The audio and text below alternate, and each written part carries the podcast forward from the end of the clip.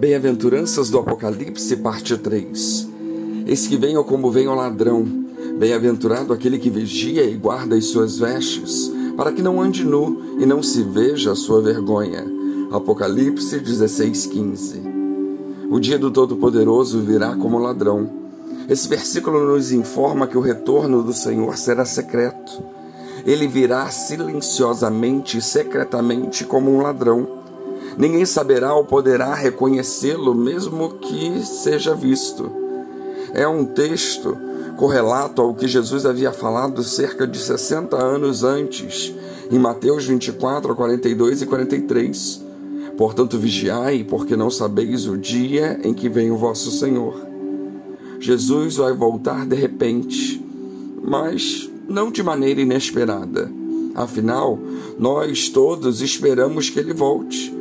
Os sinais já estão aí. Só não sabemos o dia. Inesperado é o que não sabemos que vai acontecer. Mas o que esperamos acontecer não pode ser chamado de inesperado, mas pode acontecer de repente. Embora saibamos que vai acontecer, podemos nos surpreender. Pode acontecer para qualquer um de nós a qualquer momento. Num segundo a vida muda. Deus pode nos recolher a qualquer instante. Por isso, temos que estar preparados. Por isso, temos que vigiar. Bem-aventurado aquele que vigia, diz o texto. Quem vigia identifica a aproximação do inimigo. Talvez esse seja o nosso principal problema, não perceber a aproximação do inimigo. Se não estivermos apercebidos, seremos apanhados de surpresa, para não estarmos preparados, prontos. E aí o que acontece? Por isso, Jesus nos deu a receita para estarmos prontos e preparados. Vigiar e orar é a receita prescrita por Jesus para quem não quer entrar ou cair em tentação. Mateus 26, 41 nos diz isso.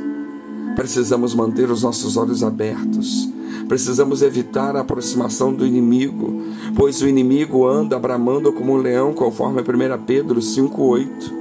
Assim, precisamos viver uma vida de constante oração. Temos que vigiar, pois a volta de Jesus é absolutamente certa. O tempo é desconhecido, ele vem a qualquer momento. Temos que vigiar para não cairmos em tentação, conforme Mateus 26, 41. Temos que vigiar para não dormirmos.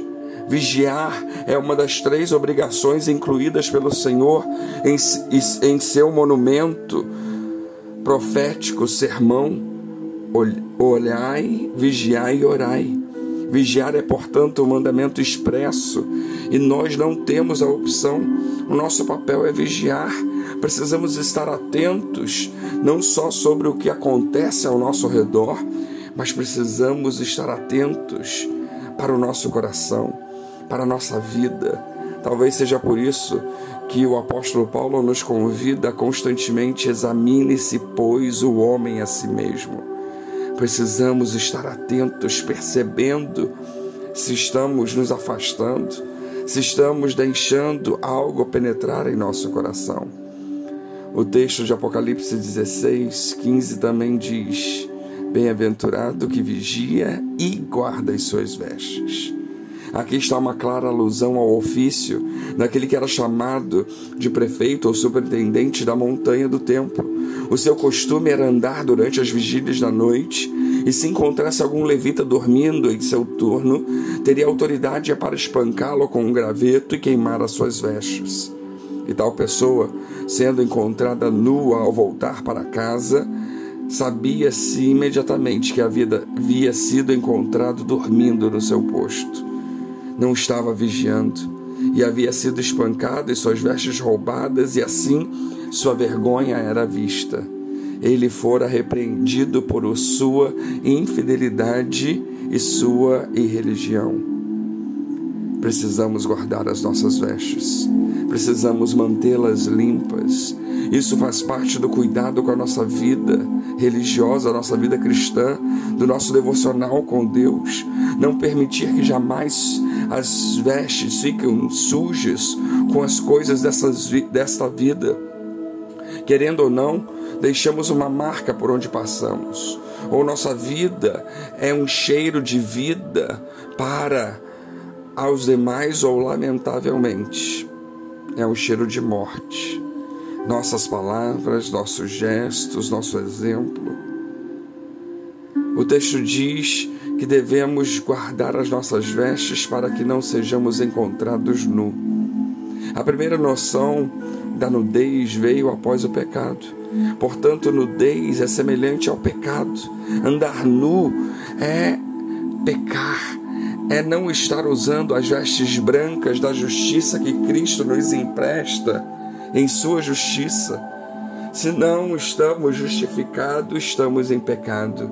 Se não estamos usando as vestes brancas da justiça, estamos nu é não estarmos preparados espiritualmente para nos encontrarmos com Cristo. Não andar nu significa justamente estar vestido com a veste da justiça. Não ficar nu é não deixar à vista a nossa vergonha.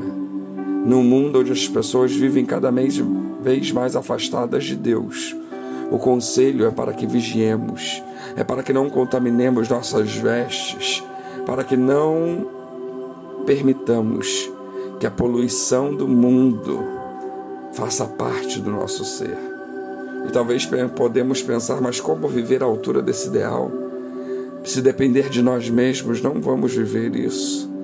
Mas podemos depender de Deus, pois este ideal vem de Deus Lembremos de suas palavras em João 15:5, sem mim nada podeis fazer. Precisamos confiar que Deus vai nos ajudar, que Ele nos capacita, que o Espírito Santo nos, nos discerne o tempo, o momento e as situações. Ele tem interesse, Ele quer nos ajudar. Bem-aventurado aquele que vigia e guarda as suas vestes, para que não ande nu e não se veja a sua vergonha. Que Deus nos abençoe.